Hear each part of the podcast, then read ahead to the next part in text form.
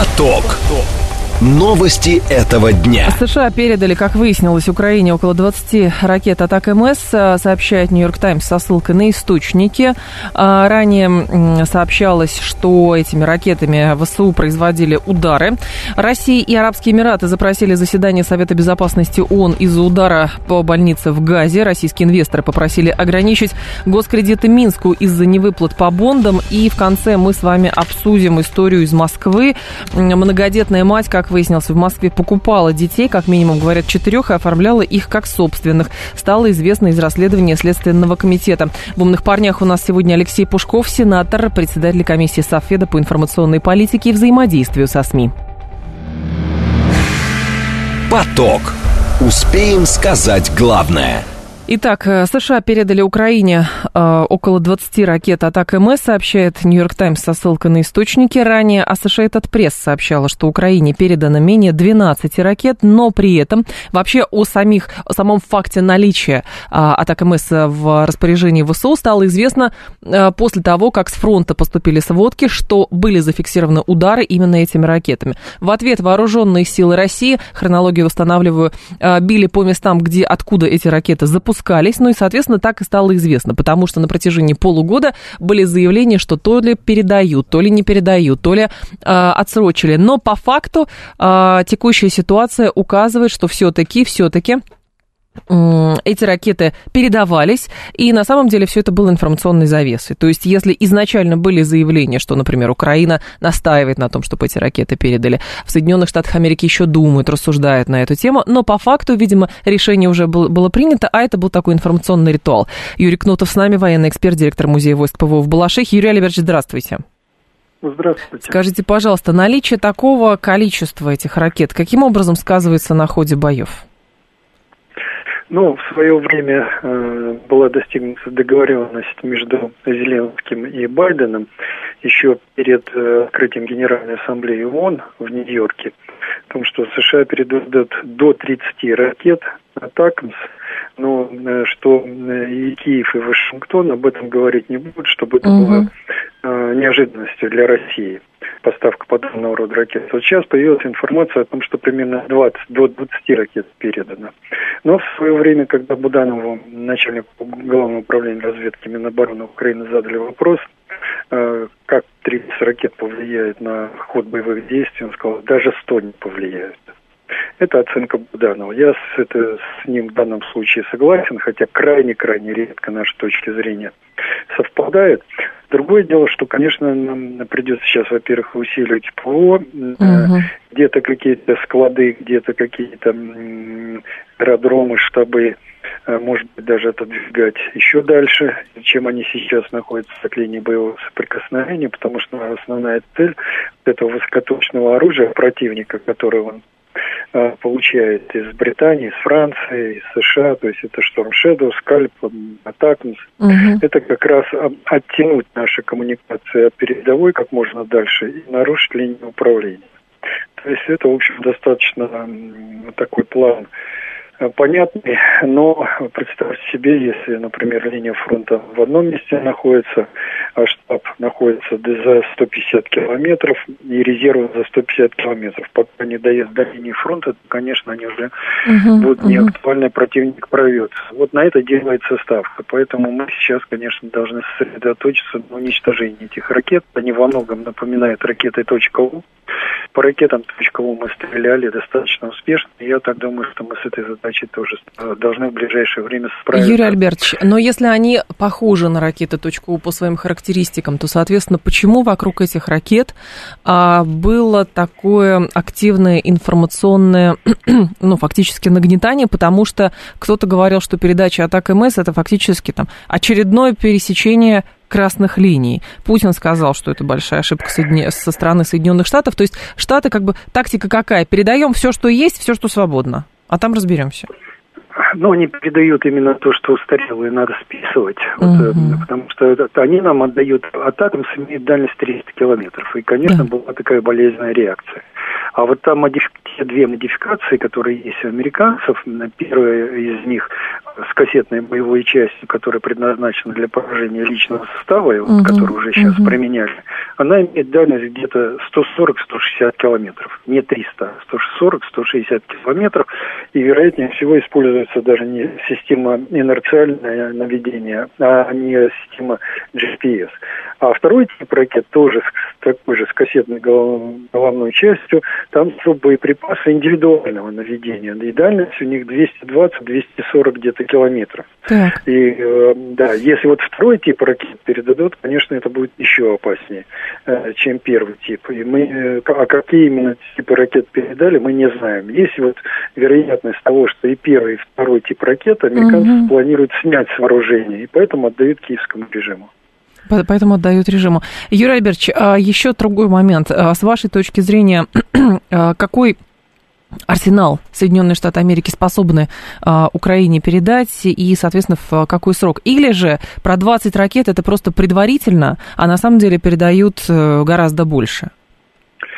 Я думаю, что вот второе ваш, вторая ваша версия более справедливая. Действительно, они заявили о 20 ракетах, и то в средствах массовой информации, они официальные представители Пентагона об этом сказали. Поэтому сколько они передадут, сказать трудно. И, ну, а то, что Украина э, после первого применения очень возрадовалась, и, естественно, они доложат американцам, что ракеты очень эффективны, давайте нам как можно больше. Поэтому США, я думаю, что будут передавать ракеты дополнительно Возможно, это будет партия в 100 ракет, uh-huh. а может быть и больше. Поэтому наша основная задача сейчас отслеживать перемещение этих ракет, э, соответственно, отслеживать места хранения, уничтожать их на территории Украины, уничтожать пусковые установки. Хотя с этим очень тяжело, потому что Хаймерс и МЛРС, мы с вами знаем, они пуск произвели, тут же уехали. Ракета да. еще летит, а они уже уехали. То есть уже от... мы ответили, а ответили в пустое место. А, поэтому тяжело бороться с пусковыми, но надо на это бросить все силы, может и диверсионные группы к этому подключить. В общем, тут, конечно, задача будет стоять сложно. И третий третий угу. только пункт – это вот усиление противовоздушной обороны, уплотнение, усиление и организация. Больше перемещать наши системы ПВО, маневрировать, больше ложных целей создавать для того, чтобы противник запутался, где реально, где угу, настоящий, угу. и напарывался на наши засады. Потому что если мы не двигаем наше ПВО, противник находит бреши, атакует и добивается успеха. Поэтому мы должны хотя бы там раз в неделю совершать маневры, ставить ложные комплексы, которые имитируют боевую работу, э, причем по-настоящему имитируют вплоть до, до колеи автомобилей, которые якобы подъезжают и отъезжают. То есть сложно подъезжают, уезжают, солдаты ходят, да. обслуживают и так далее. Вот если мы это сделаем, а мы в свое время это делали и во Вьетнаме, и на Ближнем Востоке, в Египте, если мы это сделаем, значит нас ждет достаточно серьезный успех. Угу. А, Юрий Альбертович, а если говорить о тактике ведения боевых действий, а можно ли, опираясь на то, что Соединенные Штаты Америки передали ВСУ вот эти ракеты, говорить о том, что на фронте что-то такое происходит, потому что, ну, не случайно в какой-то определенный промежуток времени передается какое-то вооружение. Или просто когда э, есть возможность, когда есть готовность, тогда это и делается. Да нет, я думаю, что это как раз связано с тем, что сейчас киевский режим терпит поражение. А последние ресурсы он сосредотачивать на двух направлениях. Это Запорожская, Орехов, Токмак, Мелитополь. Так. И а, Артемовское направление. И для того, чтобы на одном и на втором направлении нарушить наши коммуникации, которые uh-huh. снабжают uh-huh. передовую, нарушить систему управления, передано это оружие для того, чтобы хотя бы хоть на двух участках добиться какого-то успеха. А, потому что бригада еще находится за границей, обучается примерно пять бригад так. украинских. Кроме того, там есть и бригады, которые э, оснащены, будут, должны быть оснащены определенными видами бронетехники, их тоже готовят. Угу. Поэтому ресурсы у них еще есть. И говорить о том, что все закончилось, нет. Закончилось старое, но новое еще есть, э, как говорится, в загашнике, и они могут это все применить, Понятно. отозвать за заранее, да, и использовать. Так что мы должны mm-hmm. к этому быть готовы. Это та стратегия, которую мы сейчас реализуем, э, стратегия активной обороны, она наиболее правильная в данной ситуации. Спасибо большое, Юрий Альбертович. Вас благодарю. Юрий Кнутов был с нами, военный эксперт, директор музея войск ПВО в Балашихе. И сейчас предлагаю послушать заявление как раз Владимира Путина по поводу того, что американцы передали а, вооруженным силам Украине, Украины эти ракеты. Давайте включим, да. Это вот об этом можно точно сказать. Э, и, э, и, наконец, следующий момент. Э, это очередная ошибка со стороны Соединенных Штатов. И сразу по, по нескольким причинам. Во-первых, если бы они не поставляли оружие, они могли бы в будущем сказать, ну вот, если бы мы все поставили, что можем, вот тогда ситуация бы изменилась, но это бы привело к, к лишним жертвам. А вот мы такие молодцы, мы этого не сделали. Но они это сделали а результата не будет. Это заявление президента России. А, несколько а, сообщений от наших слушателей. А если американцы вступят в войну против Ирана, мы Ирану передадим торпеды против авианосцев, как американцы передают атакмс и другие боеприпасы вооруженным силам Украины. Не знаю, нерелевантно, мне кажется, сравнивать.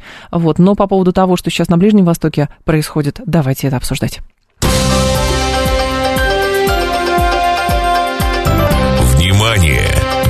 Говорит Москва. 94 и 8 FM. Эм. Поток. Успеем сказать главное. Стало известно, что Россия и Арабские Эмираты запросили заседание Совета Безопасности ООН из-за удара по больнице в Газе. Что здесь э, было? Это заявление Дмитрия Полянского, первый зам постпреда России при ООН. России и Арабские Эмираты запросили на э, как раз 18 число, на сегодняшний день срочное заседание. Представитель Минздрава Газа ранее заявил, что удар по больнице Аляхли а, в секторе Газа нанес а, Израиль. Более 500 человек погибли. Президент Палестины Махмуд Аббас объявил трехдневный траур по жертвам. По данным палестинского Минздрава, большинство погибших – это женщины и дети. При этом израильские СМИ сообщают, что первоначальное расследование армии Израиля показало, что взрыв в больнице в секторе Газа был вызван неудачным пуском ракеты «Хамас». Но только, правда, здесь есть небольшая деталь. А, есть ли так по такой мощности оружия у Хамас, которое способно практически в пыль уничтожить целую больницу. А, Леонид Исаев с нами, замдиректора Центра изучения стабильности и рисков факультет социальных э, наук Высшей школы экономики, кандидат политических наук и арабист. Леонид Маркович, здравствуйте. Добрый день. Скажите, пожалуйста, что ООН может сделать в этих условиях? Э, э, реально, конечно же, не может сделать ничего, вот, потому что рычагов остановить израильское наступление Организации Объединенных Наций нет, но создать э, давление на Израиль с целью того, чтобы э, военная операция в Газе прекратилась, он может.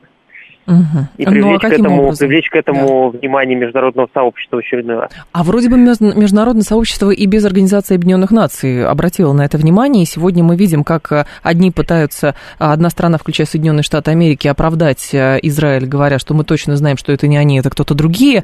При этом арабский мир и вообще мусульманский мир настроен довольно решительно в отношении Израиля. Ну а по факту, как остановить вот эту вот спираль насилия, не очень понятно. И кто, главное, будет поддаваться поддастся этому давлению? Израиль? Ну, вряд ли. И Хамас не ну, поддается. вы понимаете, э, да. дело-то в том, что в ООН входят Объединенные Арабские Эмираты, угу. которые просто обязаны реагировать, потому что они представляют там фактически интересы всего арабского мира, и не отреагировать они не должны. Угу. Поэтому ОАЭ как раз и были одним из инициаторов того, чтобы Совет Безопасности, э, Совет Безопасности ООН собрался и отреагировал на взрыв удар по больнице. Угу. Ну и Россия, которая в целом на протяжении последних лет э, заявляет о том, что вот подобного рода вопросы должны решаться не отдельными государствами, вроде Соединенных Штатов там, и так далее, а именно в рамках Совета Безопасности ООН. Поэтому uh просто здесь и у России, и, и у ОАЭ, мне кажется, другого выбора не было, кроме как в очередной раз созвать экстренное заседание Совбеза. Леонид Маркович, но ну, в данном случае вот эти призывы созвать заседание, даже оно будет проводиться, что-то там скажут, осудят, но в большей степени пока кажется, что это просто для истории, когда лет через 50 прочитают и а, вот, вот эту историческую справку, что да, тогда они призывали. Но по факту вот Байден, например, который в Израиль приехал, а, и по итогам встречи с Нетаньяху говорит, США будут поддерживать Израиль, его стремление к миру и свободе сегодня, завтра и всегда, и получается в общем, никто не собирается никого останавливать. Э, так и есть. Но если вы посмотрите на всю вот эту вот историю арабо-израильского конфликта, то вы увидите, что никто не мог ни разу остановить ни ту, ни другую сторону. А, собственно говоря, конфликты, э, которые возникали, витки конфликтов, которые возникали mm-hmm. на протяжении вот всех 70 с лет э, противостояния, они заканчивались тогда, когда вот э, либо ресурсы заканчивались, либо какая-то страна понимала, что она каких-то промежуточных целей добивалась. Ну, ну вот международная организация, в частности, он в данном случае пока оказывались абсолютно неэффективны, несмотря на тонны уже резолюций по, по, по многим вопросам, связанным с этим конфликтом. Угу. Поэтому на Израиль никто надавить здесь, к сожалению, не сможет. И у Израиля ситуация очень сложная, потому что, с одной стороны, э, ну, нужно реагировать на, на, на удары со стороны Газа, нужно реагировать. Нетаньяху не может на них не, не реагировать, потому что страна расколота 50 на 50. Угу. И ему нужно дать ответ, чтобы, чтобы не потерять вновь свое кресло. Но, Леонид Маркович, если говорить про как бы вот э, именно международные отношения, а Российская угу. Федерация занимает э, позицию срединную, посредническую, призывает к миру, угу. к переговорам и так далее. Угу. Соединенные Штаты Америки говорят, мы будем с Израилем всегда. А мусульманский мир настроен э, против, соответственно, Израиля. В данном случае роль посредничества здесь, насколько она велика и какие, например, у Российской Федерации есть возможности для того, чтобы прекратить там кровопролитие? Я думаю, что здесь э, посредничество может быть возможно в том случае, если э, помимо глобальных игроков, кого-то из глобальных игроков, ну, например, России там, uh-huh. или США, или Китай, если к этому удастся подтянуть э, какую-то часть э, арабского мира, ну, то же самое Египет, Иорданию, ну, кого-то вот из противопол... представителей противоположной стороны, uh-huh. может быть, страны залива, тогда, тогда да. Но, опять же, мы должны понимать, что в таком случае нам нужна все равно страна, которая могла бы еще оказывать давление на, на Израиль. А кроме Соединенных Штатов Америки, ну, кто это может сделать, очень хороший вопрос. Но Штаты при этом... Наверное, почему, насколько, э, насколько э, вот сейчас э, Соединенные Штаты Америки, видно, настроены довольно решительно и поддерживают Израиль во всем. Значит, можно сделать вывод, что вопрос наземной операции – это вопрос ну, ближайших суток. И, соответственно, зачем Штатам сейчас новое обострение на Дальнем Востоке? Ой, простите, на Дальнем Востоке, на Ближнем Востоке? Я думаю, что э, здесь есть несколько моментов. Во-первых, э, Э, американо-израильские отношения в последнее время э, претерпевали угу. ну, такое состояние кризисности.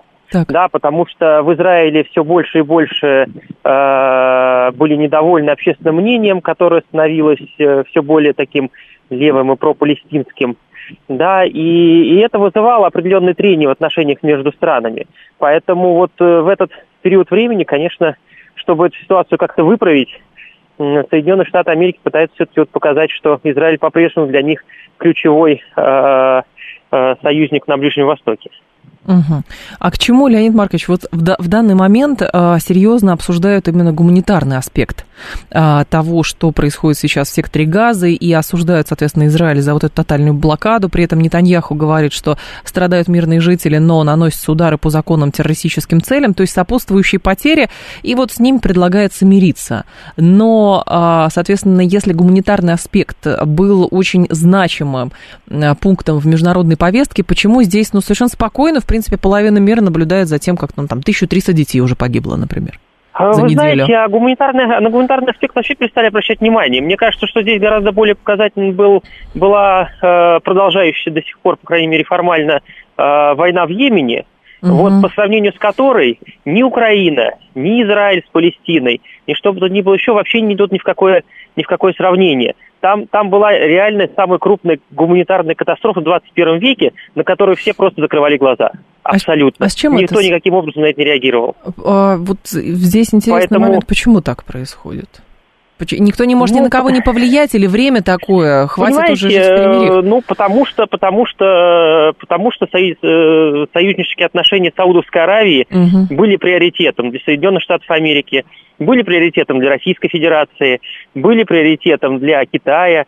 Поэтому, ну вот, э, просто закрывали глаза на то, что э, происходило в Йемене. Здесь то же самое, понимаете? Но вот для Соединенных Штатов Америки союзнические отношения с с, с Израилем сейчас, видимо, играет приоритетное отношение, э, занимает mm-hmm. приоритетное место. Поэтому, да, вот на гуманитарные вещи э, глаза открываются. Понятно. Спасибо большое, Леонид Маркович. Я вас благодарю. Леонид Исаев был с нами, замдиректор Центра изучения стабильности и рисков факультет социальных наук Высшей школы экономики, кандидат политических наук и рабист. А, кто-то здесь, э, сейчас скажу, да, комментарий у нас в чате в Ютубе, там какой-то эксперт топит за Израиль. На теле я в шоке, такой бред, говорит Ольга.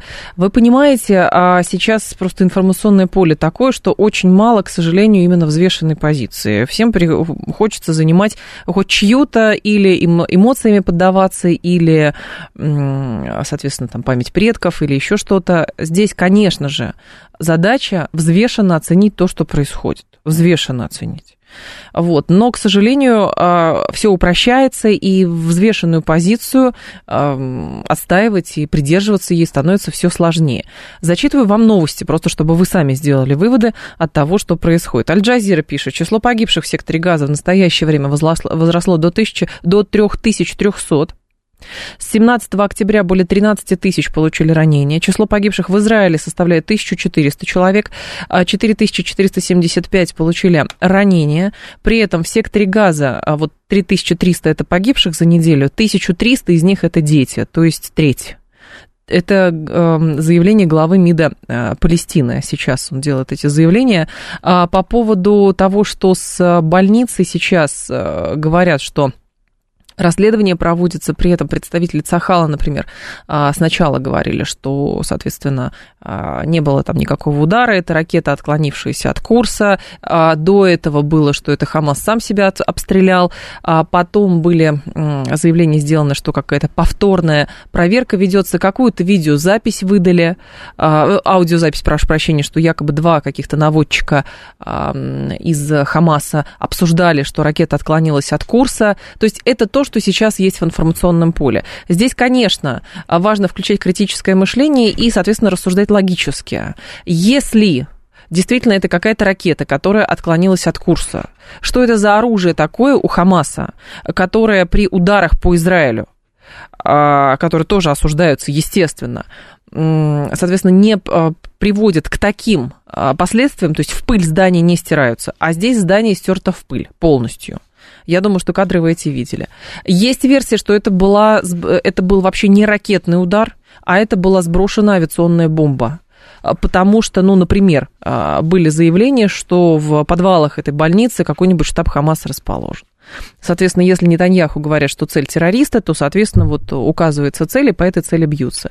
Но какие-то расследования есть а, на эту тему. Когда проведут расследование, ему будут верить, Фантом говорит, ну, кому выгодно, то те и будут верить. Понимаете? Ну, вот так вот. Или если это результат расследования соотносится с внутренним представлением о справедливости того, кто это а, видит. Новости продолжим.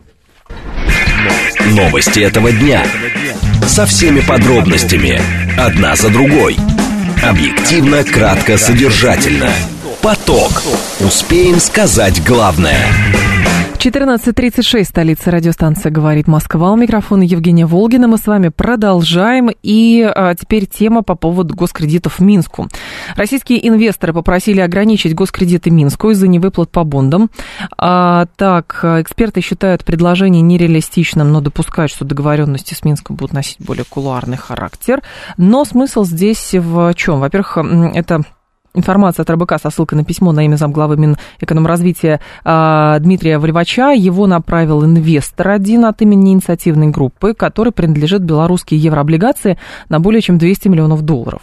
А, такие же обращения он послал в Министерство финансов России и Белоруссии в Банк России.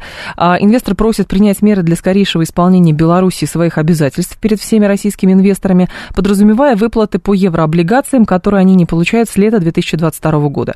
Для этого предлагается в кратчайшие сроки признать Минфин Беларуси недобросовестным заемщиком, ограничить для него доступ на российский рынок капитала и также от лица инвесторов он просит ограничить межгосударственное кредитование Беларуси со стороны России до полного урегулирования задолженности перед российскими инвесторами. Источник из инициативной группы сообщил изданию, что инвесторы планируют подать иск по поводу невыплат по э, белорусским госбумагам еще даже в лондонский международный арбитраж. Алексей Ведев с нами, доктор экономических наук и директор Центра структурных исследований Института экономической политики имени Гайдара. Алексей Леонидович, вас приветствую. Здравствуйте. Здравствуйте, да, здравствуйте, добрый день. Скажите, пожалуйста, почему эти проблемы возникли и почему, э, я так понимаю, речь идет именно о частных инвесторах, а нет э, никаких заявлений или, может быть, претензий со стороны российских кредиторов? Ну, вообще, конечно, вся эта ситуация нам достаточно странная. Раз, когда инвесторы хотят, чтобы облигации с большим риском э, выполнялись полностью там все их требования, так же как по ОФЗ.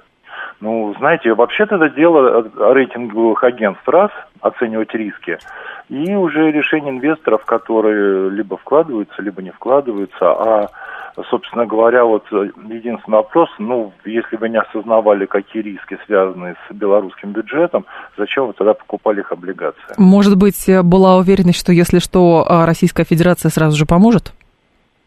Ну, возможно, да, но это как бы, знаете, мы же всегда говорим за рынок, а здесь абсолютно получается нерыночная ситуация. То есть мы вкладывались под доходность существенно большую, чем э, по российским бумагам а потом призываем российское правительство повлиять на неплатежи. Но перспективы, с вашей точки зрения, у таких э, заявлений есть? Тут даже и лондонский арбитраж. Я думаю, что перспектив нет никаких, э, потому что я думаю, что ответ будет примерно такой же. А с точки зрения дефолта, я думаю, что, скорее всего, это то, что называется технический дефолт, то есть отсрочка платежа. Я думаю, что все-таки белорусское правительство не настолько себя плохо чувствует, чтобы не обслуживают свои облигации, я думаю, что да, выплаты, может, с задержкой, но обязательно будут. Но в данном случае, Алексей Леонидович, а, в целом, вот наши слушатели говорят, а, я даже не подозревал, пишет он, а, что какие-то частные люди пытаются в это вкладываться, я думал, что это просто идет по линии государства, государства и никаких инвесторов там нет. Что это за еврооблигации? Это еврооблигации, вы знаете, а, они могут быть совершенно Любые. разнообразны. Име, угу. Имеется в виду, что э, частные инвесторы, они могут через большие банки э, вкладываться, потому что, условно говоря, такая тоже практика распространена, что большой банк покупает облигации, потом их дробит, ну или как-то и перепродает э, условно говоря, частным инвесторам. Так, кстати, угу. в основном идет торговля иностранными бумагами у российских физлиц. То есть я правильно так, понимаю, что здесь э, есть два трека. С одной стороны, какие-то люди когда-то вложились в еврооблигации, и, соответственно, теперь а, бонды не, э, выплаты с этого дела не да, получают, да, да. и пытаются привлечь государство российское, которое по своей отдельной совершенно линии, чтобы защитить этих инвесторов, ну, схема выглядит так, ограничило государственные кредиты Беларуси. Да, да, но вообще-то, на самом деле, на мой взгляд, вот в данной ситуации российское правительство вообще ничего не должно делать и никак влиять, потому что э, риски э, положения в облигации должны оценивать сами инвесторы. Угу.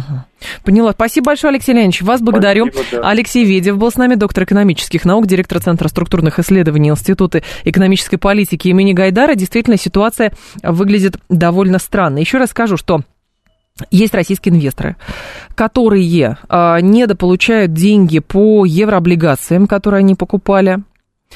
И, соответственно, говорят, что российское правительство должно ограничить государственное кредитование Беларуси, чтобы они получили свои выплаты, которые не видят а, уже с лета 2022 года. Ну, то есть год с лишним год с небольшим. Но по факту важно отметить, вы слышали Алексея Ведева, который говорит, что это совершенно два разных а, уровня. Инвесторы прежде всего должны сами оценивать риски. И а, российское правительство здесь никому ничего а, не должно. Еще из этой заметки а, следующее есть интересное. Центральный банк, во-первых, переслал просьбу об ограничении кредитования Минска в Минфин, сообщил регулятор в ответ на аналогичное обращение, обращение члена Ассоциации владельцев облигаций Сергея Сазонова. В Центральном банке отмечают, что исполнение обязательств перед российскими инвесторами находится в поле зрения руководства регуляторов финансового рынка России и Белоруссии. И а, говорят, что м, по поводу вот предлагаемых российскими инвесторами мер воздействия на Минск, заявил, что в существующем политическом ландшафте они выглядят нереалистичными. Другое дело, причем здесь именно существующий политический ландшафт. То есть были ли такие прецеденты, когда кто-то кому-то не выплачивал еврооблигации, и, соответственно, инвесторы, которые оценивали риски, а, делали м, запросы на государственном уровне с требованием ограничить именно государственное государственное а, инвестирование или государственное а, кредитование той страны, потому что она, а, по мнению заявителей, не выполняет условия именно вот по взаимоотношениям с частными инвесторами. То есть это тоже своего рода прецедент. Что здесь еще интересного? То же самое касается ограничений на размещение облигаций Беларуси на московской бирже, отмечают а, вот эти вот эксперты, которых опросили а, издания. Предполагается, что подобные ограничения не будут введены, договоренности с белорусским Минфином будут носить более кулуарный характер. И по поводу обращения инвесторов в лондонский арбитраж а, заявляют, что даже если решение арбитража будет вынесено в пользу инвесторов, ну это, во-первых, большие сроки, а во-вторых, придется его где-то исполнять, и в Беларуси, вероятно, станет а, непростой задачей задачей. Российские инвесторы, как отмечает РБК, не получают выплаты купона и погашения по белорусским еврооблигациям с июля 2022 года, когда Ситибанк отказался а, их обслуживать и проводить по ним выплаты. А по этому поводу подавался иск в российский суд. Совокупная стоимость требований достигла 310 тысяч долларов, но в сентябре 2023 года а, Мосгорсуд прекратил рассмотрение иска, сославшись на неподсудность дела российским судам. То есть здесь еще есть и третье действующее лицо, это, а, соответственно, иностранные банки, которые говорят, мы просто не можем обслуживать и проводить эти выплаты. Но при этом, с точки зрения инвесторов, претензии предъявляются не Ситибанку, которые сворачивают свою деятельность, а предъявляются претензии именно а, белорусскому руководству, и, соответственно, видимо, а, идет призыв, чтобы российское руководство каким-то образом повлияло. В общем, запутанная история, но Алексей Ведева вы слышали, говорит, что это просто нереалистично, и вообще задача инвесторов оценивать риски, а, соответственно, кредиты государственные, которые Москва дает Минску, это совершенно другая тема.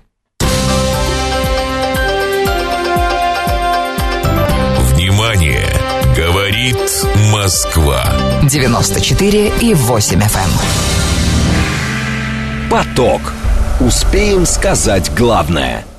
А, самая счастливая мама из Москвы, так эту женщину называли, а, выяснилось, что она купила как минимум четырех детей – оформила их как собственных. Это расследование Следственным комитетом. По версии следователей, в 2015-2016 годах Юлия Логинова договорилась с 29-летней Фирузой Ускановой о покупке девочки и мальчика. В 18-19 годах Логинова купила еще двух детей у разных женщин, помогала ей в этом знакомая Наталья Патока. В 18 году неустановленная следствием женщина по имени Марина родила мальчика, а в марте 19 года некая Зухра родила девочку. По подложным документам новорожденных зарегистрировали регистрировали на Логинову. Как выяснилось позже, женщина не могла иметь детей после операции, которую провели ей в 2010 году. На многодетную мать, гражданку Узбекистана и Наталью Патоку возбудили дело по статье о торговле людьми. Они задержаны. Ирина Волынец с нами, уполномоченный по правам ребенка в Татарстане, основатель Национального родительского комитета. Ирина Владимировна, здравствуйте. Да, здравствуйте. Конечно, страшное преступление, у нас в стране стоит очередь на новорожденных детей, на установление. Угу. И, видимо, кто-то использует вот этот дефицит э, для того, чтобы погреть на этом руки и здесь, конечно, Поч... и угу. серьезная статья Уголовного кодекса, и серьезное наказание. Ну, смотрите, Поэтому... здесь, если смотреть а, предысторию, то есть а, что, женщина не могла иметь детей с 2010 года по медицинским показаниям, ну и, соответственно, это что-то вроде, я так понимаю, вот а, суррогатного материнства такого, но которое никак не было оформлено, просто чтобы понять, на самом деле, что это такое было. Там их не на органы вроде бы этих детей отправляли никуда. Просто, видимо, с кем-то она решила договориться, потому что очень хотелось ребенка. А, суррогатное материнство оформляется в соответствии с буквой закона, закона угу. и на момент э, совершения преступления, предполагаемого преступления, да. у нас еще не было запрета на суррогатное материнство, если один из супругов не имеет генетического материала, поэтому никаких препятствий для законного суррогатного материнства не было. А, когда заранее договариваются с женщиной, которая впоследствии откажется от ребенка в роддоме, угу. это и есть самая настоящая торговля людьми. У нас не предусмотрена законом такая форма. А, хотя в других странах э, такой формат предусмотрен. Например, Стива Джобса именно так и передала э, его мать, которая на момент рождения была сама несовершеннолетней, и за время беременности ей была подобрана супружеская пара, которая этого ребенка усыновила. Но мы все-таки ориентируемся на наше российское законодательство, потому угу. что живем в России. И здесь э, одновременно несколько статей Уголовного кодекса может быть применено. Это и э, торговля людьми, а также организация похищения человека. потому что новорожденный ребенок а, имеет право, во-первых, а, знать о своих генетических родителях, да, если uh-huh, ему uh-huh. становится известно о том, что он усыновлен, это необходимо в том числе для оказания какой-то срочной медицинской помощи э, при наличии у него генетических заболеваний. Необходимо медикам иметь информацию о том, как данное генетическое заболевание, если оно имеется, протекает Понятно. у родителей для ага. выбора адекватных мер лечения.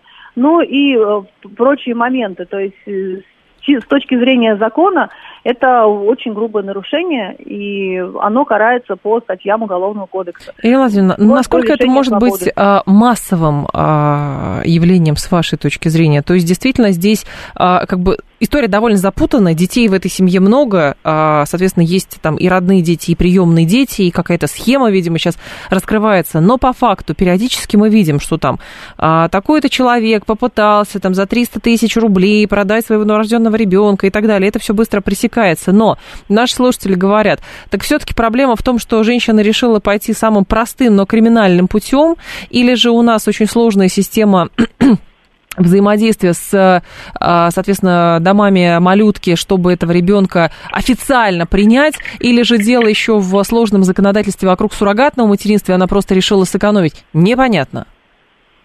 А, ну, во-первых, действительно, суррогатное материнство – это дорого, долго, и по закону суррогатная мать до э, момента передачи ребенка может отказаться его передавать, даже если она не является биологической матерью, закон на ее стороне. И тот факт, что она выносила ребенка, является основанием для того, чтобы она этого ребенка э, воспитывала сама. Это первый момент. А второй э, очень важный момент, что э, поставленное когда-то бесплодие не является основанием полагать, что женщина не могла забеременеть и родить. Медики знают очень много случаев, могут о них рассказать, угу. когда невозможное становится возможным. Поэтому в данном случае единственным способом доказать родство генетическое – это проведение ДНК-экспертизы, которая показывает стопроцентную э, вероятность того, э, является ли данный ребенок биологическим ребенком этой матери или не является. А, а наличие очереди на новорожденных детей тоже а, затрудняет процесс усыновления, потому что все хотят взять ребенка, но это объяснимо, который только что родился, либо которому несколько месяцев от роду. Поэтому у нас в домах малютки, как правило, находятся дети либо с какими-то тяжелыми пороками развития, Угу. А, да, либо дети, например, в, родители которых не лишены родительских прав. То есть бывает вот такой вот вариант промежуточный. Во-первых, когда ребенок рождается, его сразу невозможно установить, потому что мать в течение шести месяцев имеет а, по закону возможность одуматься и в родительских правах восстановиться, соответственно, этого ребенка забрать. Ну, а в случае, если его незаконно передали вот так вот каким-то третьим лицам, то это право теряется, потому что либо эти роды не оформляются, либо ребенка могут оформить как умершего, такое тоже бывает. И, э, соответственно, здесь и право ребенка на восстановление кровной семьи теряется, и право матери, которая одумалась забрать этого ребенка, воспитывать его э, самостоятельно вместе со своим супругом, либо партнером, либо просто даже в одиночку. Поэтому никакие э, проволочки, никакие сложности не могут быть оправданием для таких ситуаций, потому что это, угу. подчеркнем, грубейшее нарушение закона. Насколько массовыми являются такие случаи, э, они, слава богу, не массовые, но здесь очень важна латентная составляющая. То есть, когда такие случаи и происходят, угу. далеко не всегда о них становится известно. И мы можем оперировать теми же фактами, так. только теми, которые стали известны благодаря тому, что преступления раскрылись. Ирина Владимировна, но в данном случае что теперь будет с этими э, детьми? Их передают, передадут биологическим родителям, будут связь устанавливать. Их э, под, э, отправят в сиротские учреждения, пока следствие идет. Может быть, там и, соответственно, там не найдут в ее э, деянии состава преступления. То есть мы, мы не знаем на самом деле, как будет вестись следствие, потому что, оказывается, там и женщина, которая ей помогла, помогала в этом деле, у нее тоже там много детей. То есть это какое-то э, сооб... ну, не сообщество, а что-то такое вот, как каким-то образом ну, они да, встретились и что-то начали там делать, да. Вообще, когда в семье много приемных детей, я подчеркну, не усыновленных, которых на, на безвозмездной основе да, угу. усыновляют и, и имеют не больше преференций и выплат от государства, чем на приемных детей, когда опекунство профессиональное, то э, на, на каждого ребенка выплачивается ежемесячно средства. Вот когда вот именно опекунская семья с большим количеством детей, у меня лично всегда это вызывает очень серьезные опасения. Почему? А, и, и сомнения в бескорыстии этих людей. Потому что если ты так любишь детей и хочешь сделать их по-настоящему счастливыми, то что мешает тебе их усыновить? Потому что эти дети, э, если они являются социальными сиротами, то есть э, при живых родителях у нас порядка 90% сирот угу. в стране, это социальные сироты, у которых живы родители. Но родители лишены родительских прав. И вот в этом случае, если родители лишены родительских прав, либо их нет вовсе, в этих случаях ребенка можно усыновить. Так проблема-то и... тогда, Ирина Владимировна, здесь тогда, если это у вас вызывает подозрения, опасения определенные, может быть, действительно речь идет в, о неком несовершенстве законодательства, потому что, помните, неоднократно и мы с вами тоже говорили, что есть люди, которые не готовы усыновлять, но есть люди, которые готовы, ну, условно, стать профессиональными родителями, получать за это зарплату. Но в том-то и дело, что когда люди получают профессиональную зарплату, вот тут вопрос возникает, если у них 20-30 детей, то чем тогда данная форма устройства детей отличается от детского дома? По сути, это самый настоящий частный детский дом, ну, потому что физически женщина ну, не может родить такое количество детей. Даже если она и рожает, то они у нее появляются не одномоментно. А мы знаем случаи, когда берут одновременно много детей. Да, есть рекомендации у органов опеки по количеству детей, которые должны находиться в семье, но нет жестких регламентов, и если семья показывает какие-то хорошие результаты, то ей могут снова и снова давать детей. Uh-huh много случаев, когда, допустим, в сельской местности строят специально большие дома да, да. для того, чтобы в них как можно больше детей разместить. А если это городские условия, то я сама и лично видела такие квартиры, когда э, устанавливаются двухъярусные кровати ну, плотно друг к другу для того, чтобы набрать как можно больше детей. Особенно, например, есть э, такие приемные семьи, которые специализируются, например, исключительно на детях с ментальными нарушениями. Вопрос, почему? А может быть в том числе и потому, что эти дети не могут выступать в качестве а, заявителей да, по ущемлению своих прав, либо в суде а, их а, данные не могут служить подтверждением каких-либо нарушений. Поэтому здесь э, очень-очень много вопросов. И еще вот первая часть вопроса, который вы задали, можно ее повторить? Просто как бы был длинный вопрос, я только Я, я имею в виду, что э, здесь, э, ну, как бы, что будет с этими детьми, куда их э, направят? А, да, да, да, да, да. да. Это очень болезненный вопрос. Вообще он возникает каждый раз, а, когда, например, э, умирает родной родитель, да, как правило, если это семья неполная, а, а, а этого ребенка, помимо единственного родителя, как правило, мама, еще воспитывают бабушки, дедушки, другие родственники, и ребенка по принципу родства а, передают папе, например, да, если даже этот папа в жизни ребенка не присутствовал, живет в другом регионе, является для него посторонним человеком, а, по закону, получается, поступают правильно, но привязанность ребенка, его чувства а, не учитываются. И это очень страшно. Таких случаев в моей практике, как уполномоченного по правам ребенка, тоже есть немало. И здесь, конечно, должно, должно учитываться и психологическое состояние ребенка, его привязанность. А, если, а, несмотря на нарушение закона, в этой семье угу. ему комфортно, он любит свою маму, которую считает родной, то забирать его в детский дом с точки зрения э, гуманитарного отношения к вопросу жестоко. С точки mm-hmm. зрения закона, то его могут забрать и э, либо э, вернуть биологической матери, а такое бывает, что биологической матери сообщают, например, о смерти ребенка в роддоме новорожденного ребенка, а, по каким-то причинам ей не выдают тело, такое тоже бывает, когда женщина в стрессе, особенно если она одна и некому за нее постоять, то были случаи, когда до одного ребенка умершего показывали нескольким матерям, не выдавали да, для сохранения, ссылаясь на то, что сами это сделают. То есть здесь будет разбираться следствие, но в случае, если э, вина будет подтверждена, то вполне вероятно заключение этой мамы под стражу, и тогда вопрос о нахождении всех детей, не только ребенка, который э, предполагается, что он похищен, но вообще всех детей, э, их нужно будет судьбу как-то устраивать, куда-то их передавать. Ирина Владимировна, вот но страшное. в целом, смотрите, у нас сейчас э, в государстве ратуют за то, чтобы детей было как можно больше.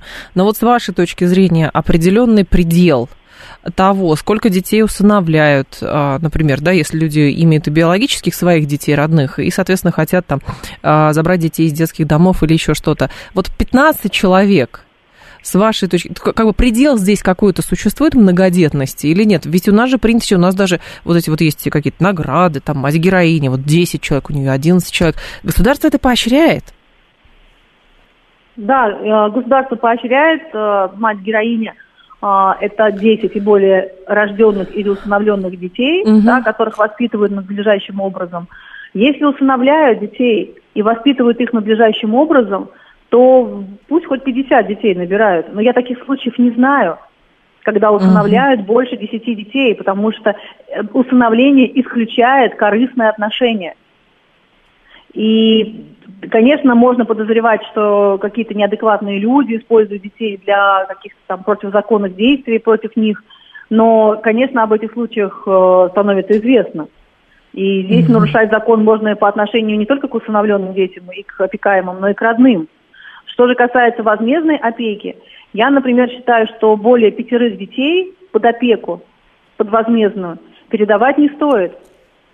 Потому что в противном случае это становится самый настоящий частный детский дом. И я, кстати, неоднократно об этом говорила, что любите детей, усыновляйте их. Но подождите, здесь, Ирина Владимировна, тогда тоже возникает вопрос. То есть, если человек сам рожает пятерых детей, это хорошо. Если он берет под опеку, и ему какие-то э, за это там деньги, льготы, это уже попахивает какой-то коммерцией. А, соответственно, если он усыновляет, он опять бескорыстный, значит, и он пусть все это делает самостоятельно. Нет, ну, когда э, детей усыновляют, на них угу. получают те же самые меры поддержки, как и на родных детей. Так, а на опекунских детей это... А на опекунских детей выплачивается просто... помимо пособия еще и зарплата. Ага. за опекунскую деятельность. Это, это вызывает вопросы, если их много в смысле этих это детей. Это вызывает вопросы, угу. потому что э, собственноручно справиться с большим количеством детей э, надлежащим образом да, справляться практически невозможно значит, привлекаются какие-то сторонние да. э, силы, а это уже тогда тот же самый детский дом. Понятно. Спасибо большое, Ирина Владимировна. Вас благодарю. Ирина Волынец была с нами, уполномоченный по правам ребенка в Татарстане, основатель Национального родительского комитета, новости и умные парни.